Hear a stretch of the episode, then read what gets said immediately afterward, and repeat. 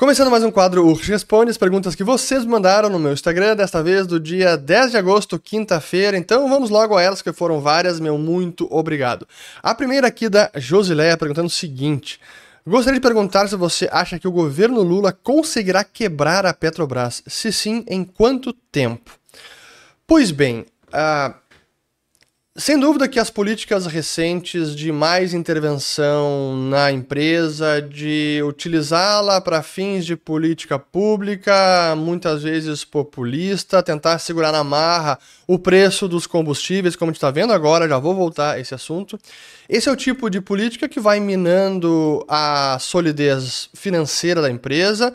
Daqui a pouco pode começar a gerar prejuízos, ainda não tão cedo, até porque os derivados e petróleo está alto. Mas se essas políticas prosseguem sem uma reversão de curso e daqui a pouco o mercado de petróleo também vira, assim, deixa a situação numa, numa, a empresa numa situação cada vez mais fragilizada e que ela pode incorrer em prejuízos vultosos como foram lá na época da Dilma. Mas mesmo na época da Dilma, isso demorou alguns anos até a empresa chegar na posição de das empresas mais endividadas do planeta e que precisou ser socorrida pelo governo isso quer dizer, pelos pagadores de impostos, nós, cidadãos brasileiros. Então, sim, isso pode acontecer novamente. Ainda estamos, talvez, alguns anos disso ser uma realidade. Por enquanto, é uma possibilidade. Não acho ainda que é o mais provável. Mas é preciso aguardar. Esse ano vai ser fundamental. Eu diria até os próximos dias, semanas. Porque aí eu entro no ponto é, sobre os combustíveis. Semana passada, no vídeo de perguntas e respostas, eu falei sobre a questão da defasagem do preço dos combustíveis, óleo diesel e gasolina, que já estava bem elevado, batendo o recorde dos últimos meses, e nessa semana isso se intensificou. Então a defasagem agora é maior. E isso significa que o risco de gerar um desabastecimento desses combustíveis no Brasil, ele aumentava. E não é que já nessa semana tivemos notícias do setor de transportadoras em Minas Gerais que não estavam conseguindo fornecimento adequado de óleo diesel. Então veja que a política da Petrobras já está dando errado, justamente a consequência que a gente alertava e que nós temos alertado nos últimos meses. E se isso permanece, não apenas a gente pode ter mais desabastecimento, mas a Petrobras também tendo prejuízo, porque ela que tem que bancar essa conta, ela que tem que bancar essa diferença. Se ela não consegue suprir a necessidade doméstica, ela tem que importar a um preço mais alto e ela revende no mercado doméstico a um preço mais baixo. E esse prejuízo fica com a empresa. Em última instância, os pagadores de impostos terão que cobrir isso num futuro logo mais adiante. Então, esse é o risco de se usar uma empresa tão importante para a economia nacional como a Petrobras para fins políticos e tentar segurar preços na marra. Não funciona, a conta chega, a fatura sempre chega. Então espero que eu tenha respondido. Aqui a próxima da De Melo. Como se explica alguns países como os nórdicos terem altíssimos impostos e mesmo assim terem economias competitivas, renda média alta, excelente padrão de vida? Pois bem, ótima pergunta mas é importante entender a relação de causa e efeito. Primeiro de tudo, os países nórdicos não se tornaram ricos e elevaram seu padrão de vida por causa dos altos impostos. Os altos impostos vieram depois, a elevada carga tributária e o estado de bem-estar social veio depois, depois de que eles se tornaram países ricos. Então a relação de causa e efeito não é mais imposto torna a economia competitiva. Aí, respondendo a pergunta, se você analisa os vários indicadores ou critérios que levam o país a se tornarem ricos, como liberdade econômica, baixa regulação ou burocracia, é, complexidade de impostos, é, corrupção, assim, são uma série de fatores e educação, vocês verão que os países nórdicos, eles recorrentemente estão dentro dos, do quadrante superior com os melhores índices, dos mais variados. Então não é apenas impostos elevados. E mais importante também é a questão da segurança jurídica, que também é um dos critérios dentro desses indicadores. A preservação e a defesa da propriedade privada, coisa que no Brasil vocês sabem que ela é extremamente relativa à propriedade privada.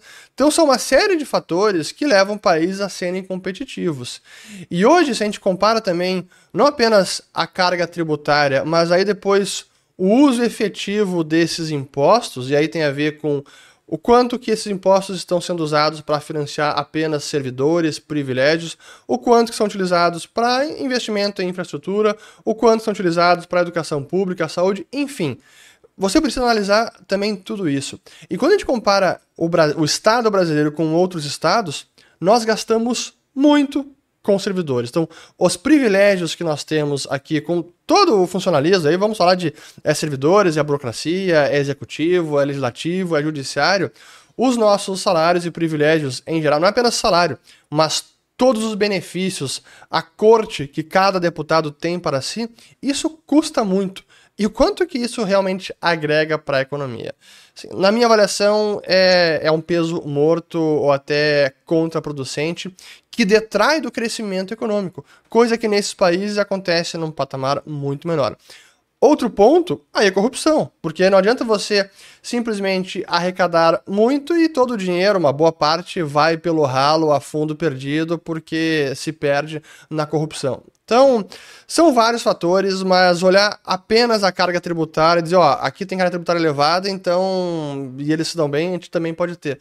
Não é bem assim. E vocês podem ter certeza que os nórdicos também preferiam pagar menos do que mais impostos, qualquer cidadão, qualquer empresa. Aqui, boa, do. Falando já em imposto, ó. IVA 27% para tudo, quanto é pago atualmente? Pois é, essa notícia aqui saiu nesta semana e que deveria ter sido divulgada há mais tempo, especialmente quando a reforma tributária estava sendo discutida, porque uma das grandes incertezas era: bom, qual vai ser a alíquota final? Qual vai ser o IVA, que é o Imposto sobre Valor Agregado, que no Brasil foi desdobrado em dois, o IBS, Imposto sobre Bens e Serviços, e o CBS, Contribuição sobre Bens e Serviços. Então, nosso IVA já virou Imposto Único, que vira dois, é o IVA dual. Mas, enfim, havia essa incerteza. Se a gente está eliminando alguns impostos e colocando um novo ou dois, dois para substituir cinco, vou simplificar agora a minha crítica, tá? Mas dois para substituir cinco, as alíquotas precisam ser elevadas para conseguir bancar toda a arrecadação que nós temos hoje. Porque o espírito por trás dessa reforma tributária é de neutralidade em termos de carga tributária. Do todo que o governo vai arrecadar, ele pretende manter o mesmo nível de arrecadação pós-reforma. Mas claro que entre setores isso pode mudar. E quando você elimina os impostos que nós temos e coloca o novo IVA, que é um que em tese vale para todo mundo, Alguns setores, como é o caso do setor de serviços, vai acabar pagando mais. Como já falei, não vou é, repetir toda a crítica, vou deixar os dois vídeos sobre reforma tributária que eu fiz já nos meses passados. Acaba que alguns setores pagam mais. E aí, finalmente, saiu a notícia nessa semana, um estudo da Fazenda, do Bernard Api, de Api, que a estimativa que se tem é que o IVA vai rondar entre 25% e 27%, que é um dos mais altos do planeta. Um dos motivos é que há muitas exceções na reforma que foi aprovada na Câmara. Então, ah, o setor, sei lá, de agronegócio vai ter uma alíquota diferenciada, ou cesta básica vai ser zerados os impostos. Bom, para bancar isso, outros setores terão que pagar mais. Então, essa é estimativa de 25 a 27%. Se as reduções, essas isenções e exceções são eliminadas da reforma ou diminuídas, aí o IVA final pode ir até 20%, 22%. Ainda assim, é um IVA elevado. Mas é, aí a pergunta é excelente: quanto é pago atualmente? Ninguém sabe direito quanto se paga, justamente pelos impostos em cascata, por, pela dificuldade de calcular os impostos, pela pouquíssima transparência que há quando você compra alguma coisa, tem imposto embutido, você nem sabe. Esse é um dos grandes benefícios desse novo regime tributário, o IVA, porque você vai pagar na hora do consumo final e você vê exatamente, bom, agora eu estou pagando 27%, ou 25%, ou 20% sobre isso que eu estou comprando. Então fica mais claro, transparente e traz também mais cobrança e monitoramento da população e indignação. Pô, ninguém quer pagar 27%. Se a gente for considerar todos os impostos, talvez para muitos produtos, já é isso que a gente está pagando hoje, mas a gente nem vê, a gente nem se dá conta que esse é o tamanho do imposto e por isso que no Brasil tudo é muito caro.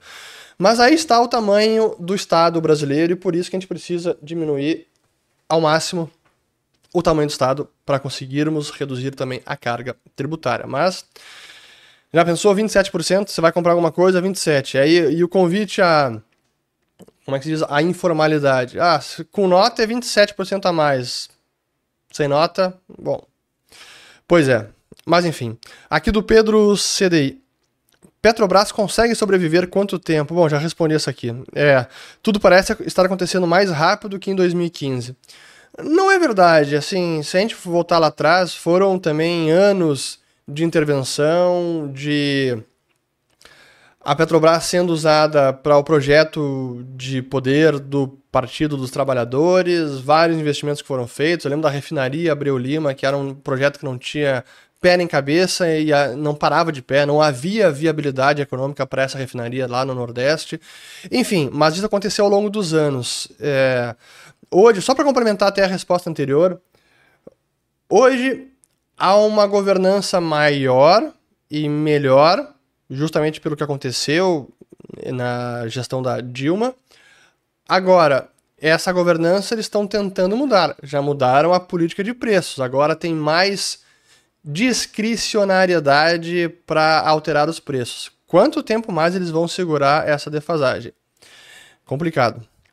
Aqui do Vitor, reforma tributária. Como garantem que não terá aumento de impostos se não sabem quanto se paga hoje? Pois é, não, não tem como garantir isso. O espírito e o objetivo, em tese, é esse: não aumentar impostos, mas se não reduz o Estado, é, não reduz o gasto público, vai precisar manter essa arrecadação e se o gasto não é cortado, faça sol, faça chuva, se vem recessão ou não, como é que se cobre o buraco? Arrecadando mais, aumentando imposto. Então, é impossível dar essa garantia. Aqui do. Tem como o Estado existir sem o monopólio da moeda? Como paga o salário do Exército? É a pergunta do JM Cauí. Bom, sim que tem como estados sobreviverem sem o monopólio da moeda, e a gente viu estados sobrevivendo ao longo dos milênios sem monopolizar a moeda. Muitas vezes eles monopolizavam, eu estou voltando, vamos lá, Império Romano, antes e depois, Idade Média, monopolizavam a cunhagem. Mas isso não é a mesma coisa que monopolizar a emissão de moeda. Então, uh, a moeda era o ouro, a moeda era a prata. Então hoje, uh, e depois, à medida que o, o, as economias foram avançando, se sofisticando e o próprio dinheiro foi evoluindo, os estados passaram a intervir cada vez mais a ponto de monopolizar por completo tudo relativo à moeda. Mas ainda assim, sem moeda, estados podem se financiar. A diferença é que eles vão ter que tributar e vão ter que se endividar na moeda que está sendo usada pela população. Eu novamente relembro a fundação dos Estados Unidos, que começou utilizando a moeda de prata como a moeda do país, a moeda oficial, e sendo que não havia um monopólio de emissão de moeda pelo governo americano. Então, é, é, essa era já a moeda corrente naquela economia, naquela região. Então, sim, estados podem existir mesmo sem deterem o monopólio de emissão monetária. Aqui do Carlos Carvalho. A social-democracia quebrou a Alemanha? Não é apenas a social-democracia, sim que em vários países da Europa a social-democracia, suas promessas muitas vezes insustentáveis ou irreais, de bem-estar social, é, ajuda a trazer problemas fiscais, como vários países na Europa isso aconteceu. Na Alemanha há uma, historicamente, a mais prudência fiscal, conservadorismo. O Bundesbank também foi um banco central muito austero que defendeu a estabilidade do marco alemão depois da Segunda Guerra Mundial, mas foi subjugado pela, pelo projeto do euro. Mas enfim, uh, no caso da Alemanha, tem muito mais a ver a situação atual, e esse foi o assunto do Follow the Money. Se vocês não seguem o dinheiro, sigam o dinheiro, link na descrição do vídeo. Nessa quarta-feira que passou, a gente falou sobre isso, a situação da Alemanha. Como a Agenda Verde, o chamado projeto de Energiewende, a mudança de energia, a transição energética, focada principalmente nas energias renováveis verdes, tipo eólica e solar, acabou trazendo consequências severas para a competitividade da indústria alemã, porque elevou e muito o custo da energia elétrica e a insegurança do fornecimento de energia. Então, aí, mas aí não tem a ver com a social-democracia, tem mais a ver com a agenda verde, o ambientalismo radical. É isso. Mas quem quiser saber mais, fala da Money, siga o dinheiro. Aqui do Josué. Governo desnorteado. Fez remessa conforme e depois que entra em vigor, sai notícia de que não terá isenção abaixo de 50 dólares. Pois é. Assim, vocês acreditaram que. Um governo que não quer tocar no gasto público e pensar em cortar gasto público é uma heresia para eles, é uma ofensa tem que arrecadar de alguma maneira. E agora, finalmente, saiu a notícia de que a Fazenda vai acabar com a isenção de compras do exterior de 50, abaixo de 50 dólares. É mais um escárnio e é retrato do viés deste governo. Então, quem tinha ilusão está aprendendo.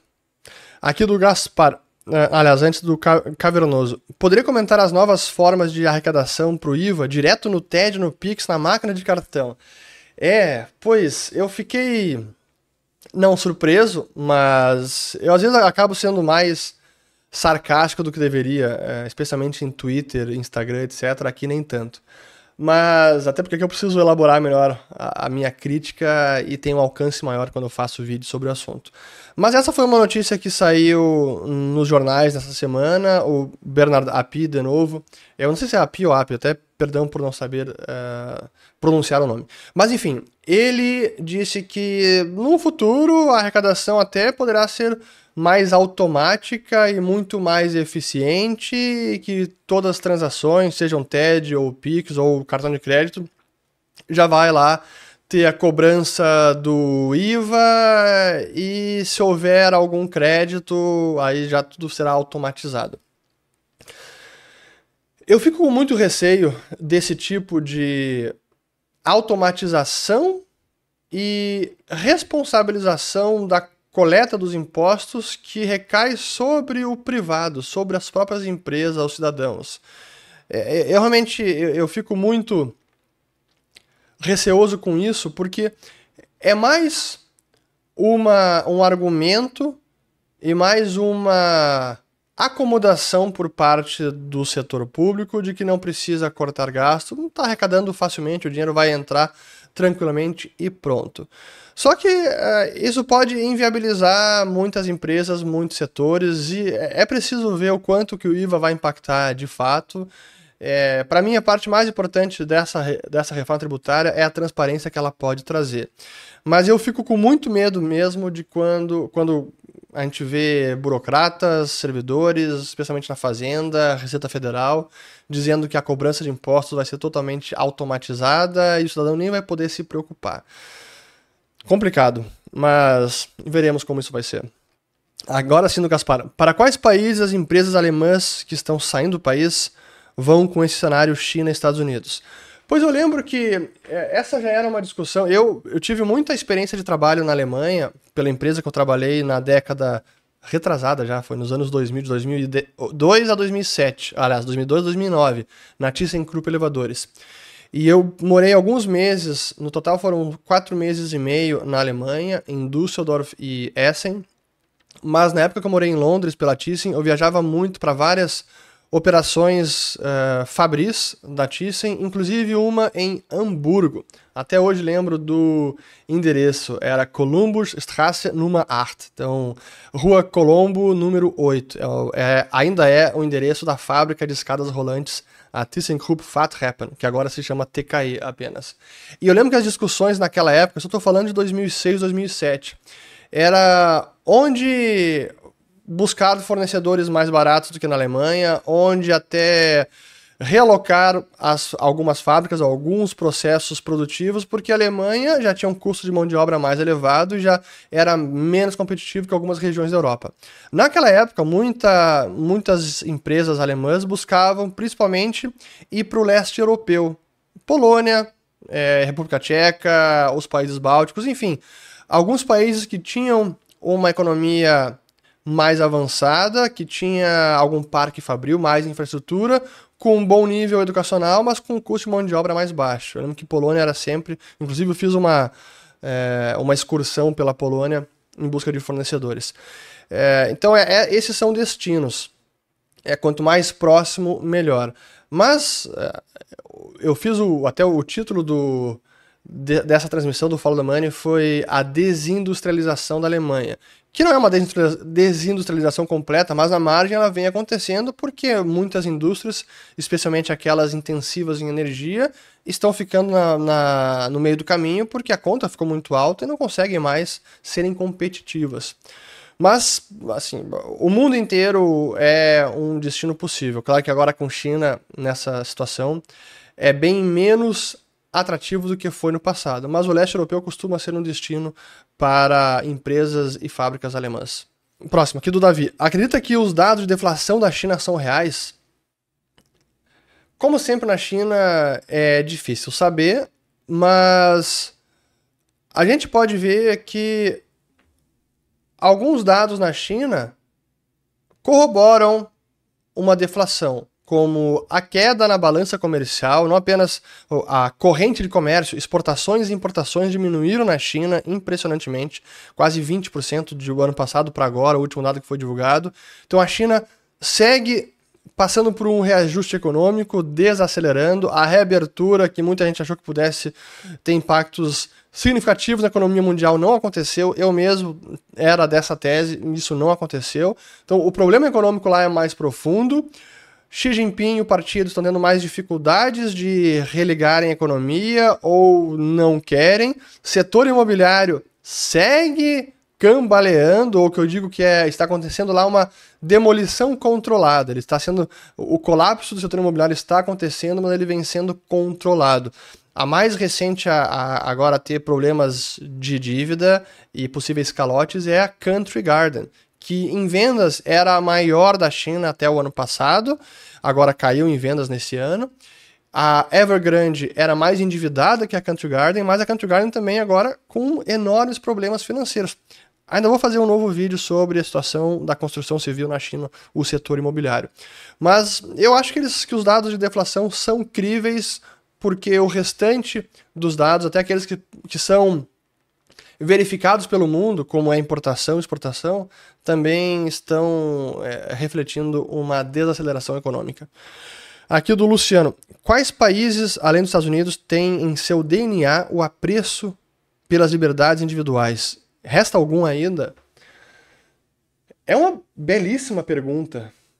Eu confesso que eu não saberia dizer algum que tem esse mesmo apreço que tem os Estados Unidos e que tá assim tão que faz tão parte da cultura do país, da história, do que é ensinado, do que é, é passado adiante gerações para gerações, que realmente está no, no, DNA e que é defendido é, pelos cidadãos, pelos imigrantes. Eu tenho dificuldade de dizer. Eu, eu penso, tem países com muita liberdade econômica, mas talvez com esse DNA de liberdade individual e, e responsabilidade, eu acho que, como os Estados Unidos, não tem. Talvez Hong Kong tenha um pouco disso, mas depois do que aconteceu com a tomada, com a transferência de Hong Kong da Grã-Bretanha para a China, isso está sendo minado e rapidamente. Mas se vocês têm alguma opinião, comentem aqui embaixo, eu gostaria de saber. Mas os países que eu passei, que eu tive alguma experiência, seja de turismo ou a trabalho profissional, os Estados Unidos ainda estão no topo da lista, neste quesito. Aqui do Gui Brunor. Ir para Portugal é uma boa alternativa para fugir, entre aspas? Depende de cada pessoa. Acho que é um destino muito bacana, um país muito legal, até talvez subestimado por muitos brasileiros como destino turístico. Portugal é, sensacional. É, para morar e para se estabelecer com família, para trabalho, talvez não seja uma economia muito dinâmica e com muitas oportunidades.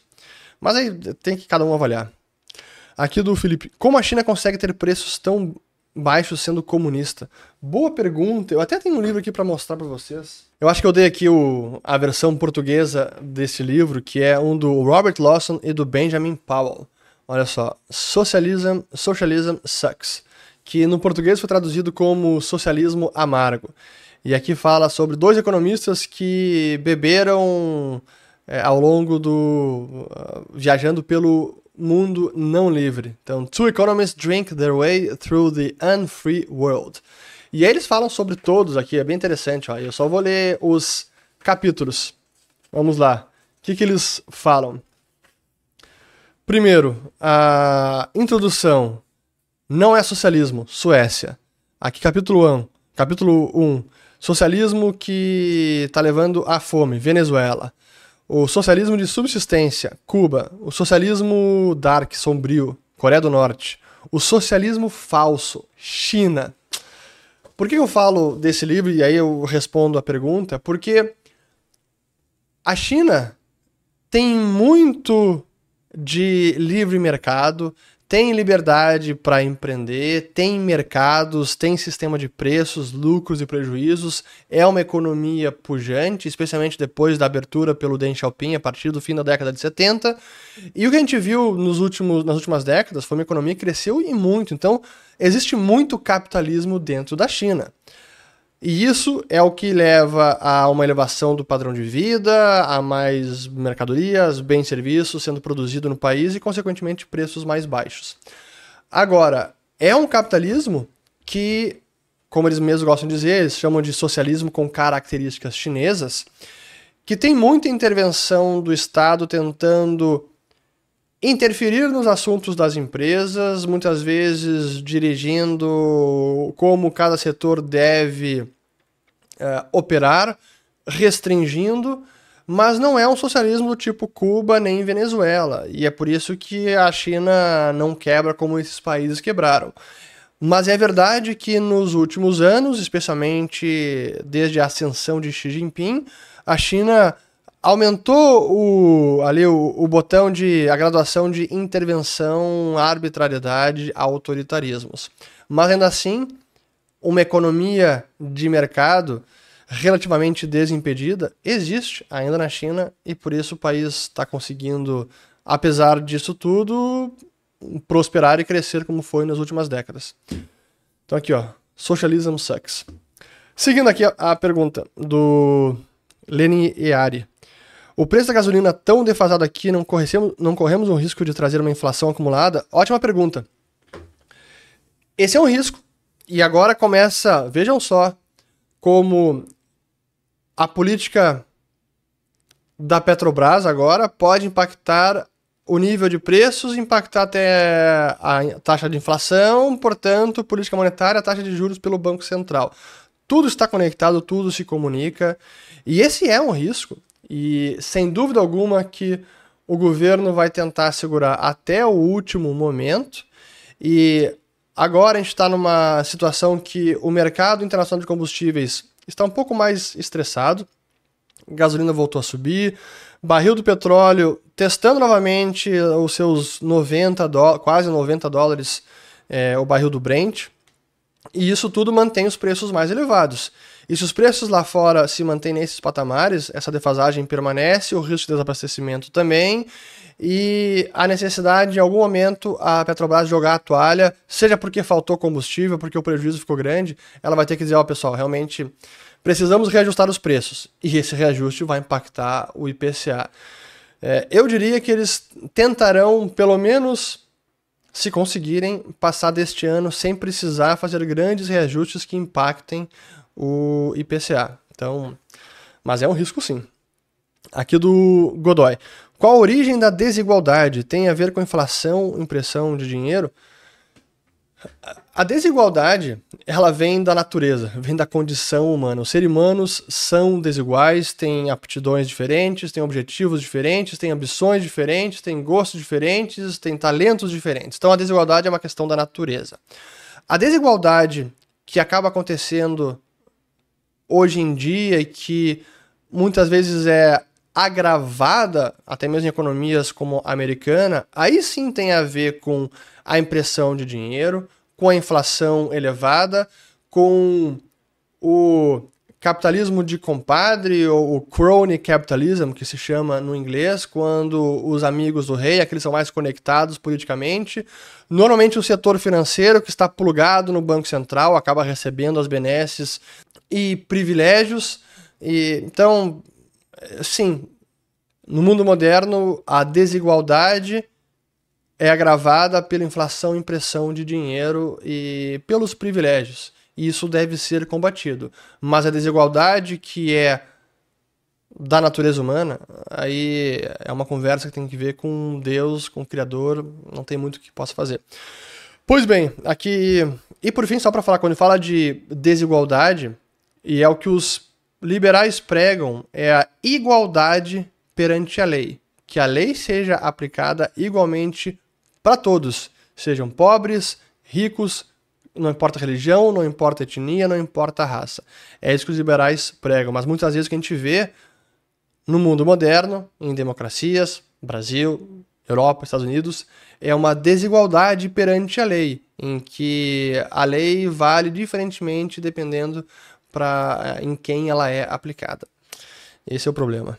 Então devemos defender a igualdade perante a lei. Aqui do Maluf das 200 perguntas que você recebe na caixinha, pois eu contei, foram 240 na semana passada. Você lê todas ou só pega as primeiras para responder? Eu leio quase todas, às vezes tem muitas perguntas, tipo 240, de repente eu dou uma rolada aqui um pouco mais rápida, então vai um pouco por amostragem, mas eu diria que eu leio uns 80%. Aqui do Zanella, deixa eu só ver quanto tempo tem mais aqui, 32 minutos, vamos lá. Aqui do Zanella, peso argentino batendo recorde. Pois é, bateu 602 pesos por dólar, impressionante. E agora domingo temos, que vocês estão assistindo esse vídeo, as eleições, as primárias da Argentina, que é a chamada de as, Las Paso, que vai eleger ou vai dar a primeira sinalização para a primeira ronda, que é a primeira primeiro turno, que ocorre em outubro, se eu não estou enganado, das eleições presidenciais da Argentina. E Javier Milei está ali em terceiro lugar, bem perto do segundo, hein, pelas pesquisas. Aí, dólar brasileiro está barato, mas indo para o mesmo buraco? Não, o dólar, o câmbio brasileiro não está indo no mesmo buraco, já falei sobre isso. O Brasil tem risco de argentinização? Tem, mas não é o cenário base, é, então não acho que é o que vai acontecer. Aqui o Rafael Mirorini. Quem você assiste enquanto lava a louça? Boa pergunta. Eu tento evitar de lavar louça para começar, eu uso lava-louças. É um cara muito alto, ficar na pia ali, às vezes começa a doer as costas. Mas enfim, o... eu assisto, olhando meu YouTube, recentemente eu tenho assistido muitos conteúdos que nem tem a ver com economia, com mercados. Até eu tenho buscado compreender muito mais como é que funciona esta plataforma aqui, YouTube, como melhorar os vídeos, como ter mais alcance, como ganhar mais visualização, o que importa, o que não importa.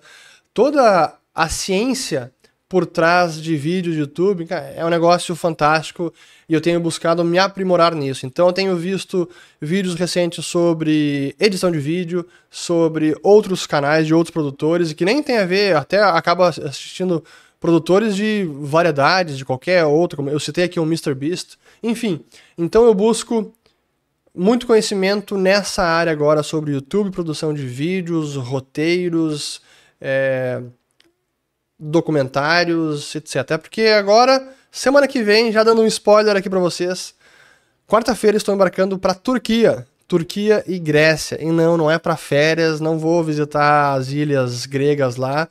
Na verdade, é a trabalho, a gente vai gravar conteúdos para o nosso novo projeto, que vai ser lançado possivelmente ali em setembro, outubro. Já temos, logo teremos a data exata, mas aguardem porque teremos alguns conteúdos produzidos de lá e o próximo URG Responde deve ser diretamente de Istambul.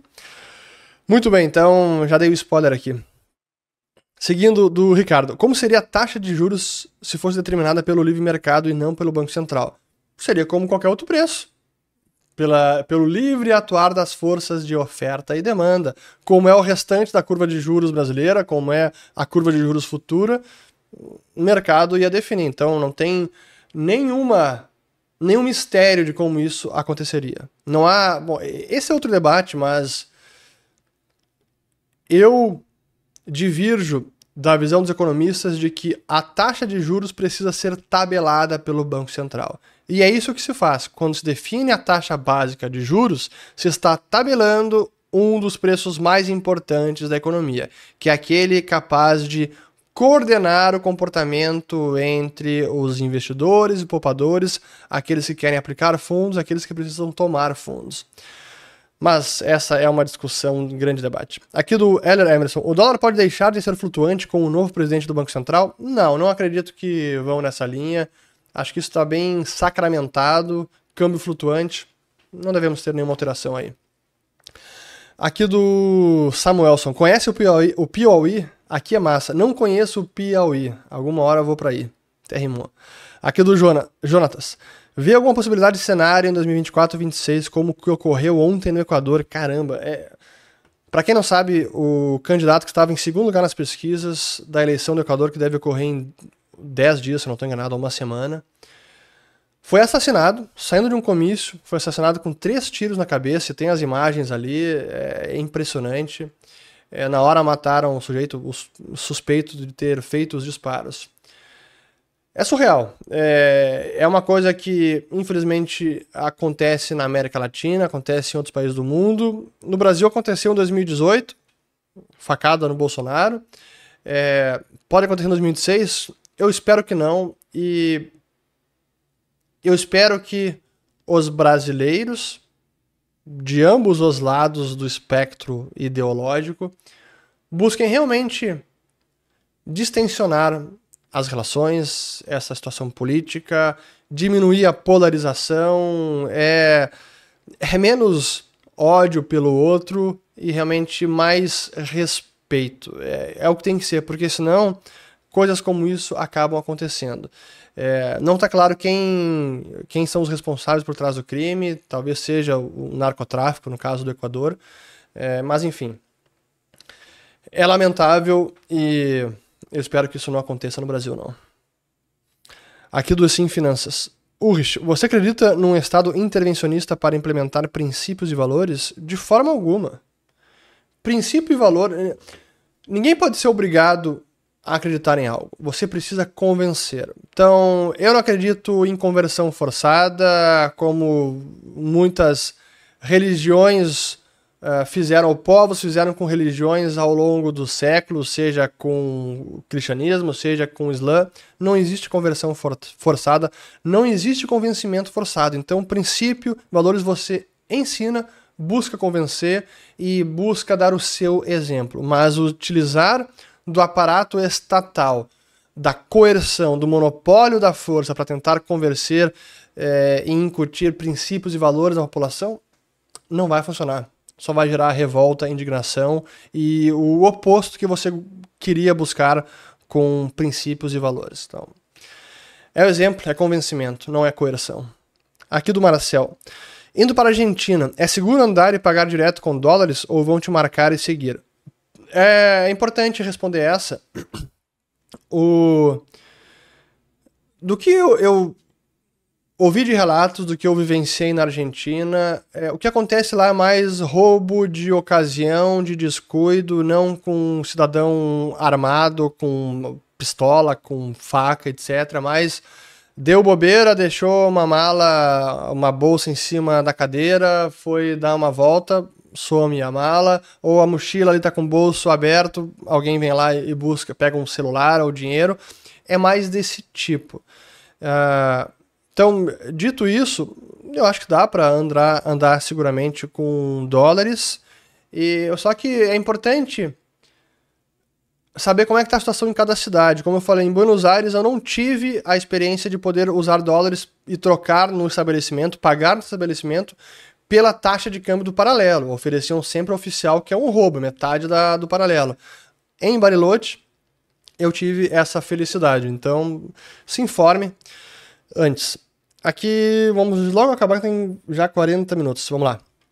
Aqui do cobre, petróleo dos anos 70? Não, cobre é bem diferente, porque primeiro é. Sim, é um material muito importante, é um, uma, uma commodity é, base, é um metal base fundamental, especialmente para eletrificação da economia, mas ao contrário do petróleo, ele pode ser reutilizado. Então, o que nós extraímos de cobre, produzimos e utilizamos pode ser reciclado quase 100% praticamente, e sem perder quase nenhuma qualidade, e ser reaplicado noutra, noutra máquina, noutro equipamento, enfim. Então é diferente e o estoque de cobre ele vai se acumulando, né? Não é utilizado depois queimou combustível, cara, vai para a atmosfera, não tem o que fazer. Mas o cobre é diferente. Mas a importância é tão grande como a do petróleo. Mas tem mais a ver com o crescimento da economia, desenvolvimento econômico e não tanto com como o petróleo, que é um combustível que é fundamental para manter a economia rodando. Então, sem, sem petróleo, o mundo não gira. A comida não chega na sua casa. Então, é, essa é a importância do petróleo. Com cobre é diferente. Aqui do da Tamon, arcabouço, Drex, Campos Neto, fim de mandato, déficit e inflação descontrolada.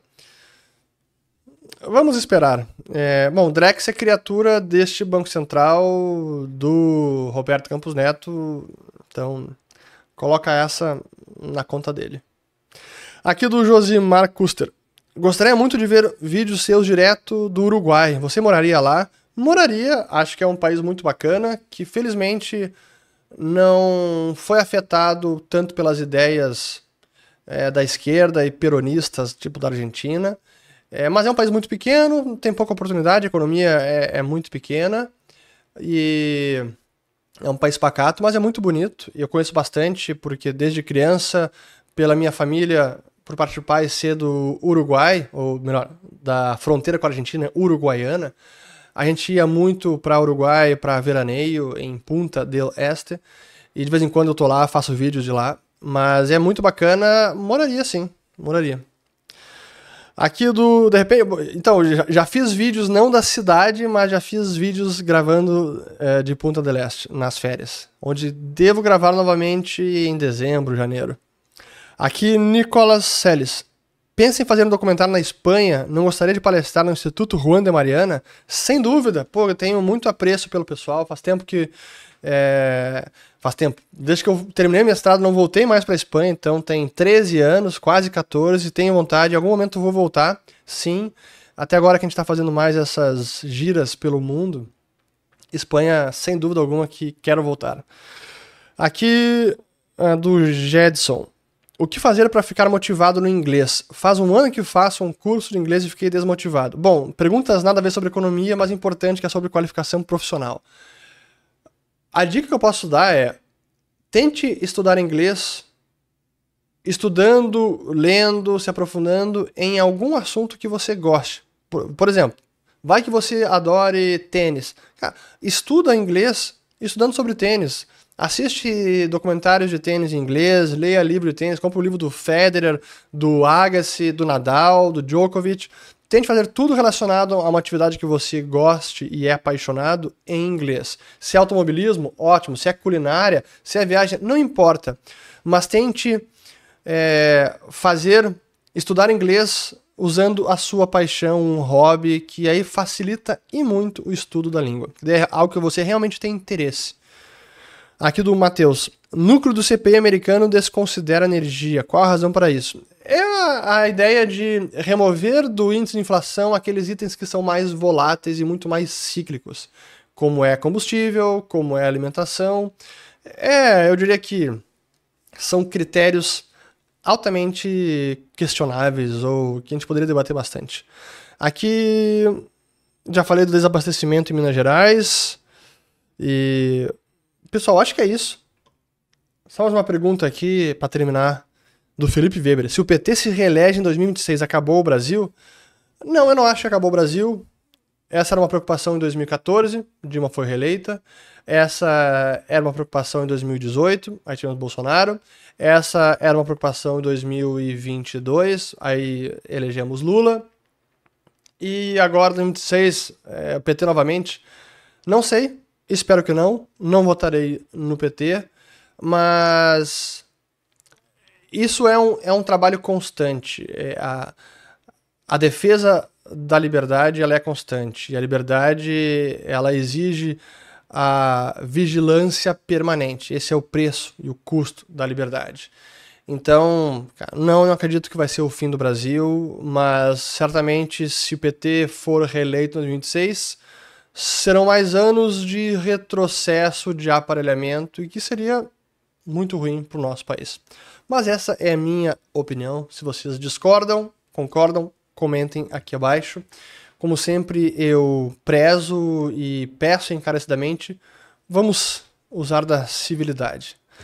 Pois bem, espero ter gostado de mais um Responde. Um ótimo domingo para todos. Feliz Dia dos Pais. Hoje é um dia muito especial. Vou comemorar com a família. É, desfrutem com seus pais, com seus familiares, com seus amigos. E voltamos no próximo vídeo, que eu não sei ainda de onde vai ser. Acho que ainda do estúdio aqui em Porto Alegre.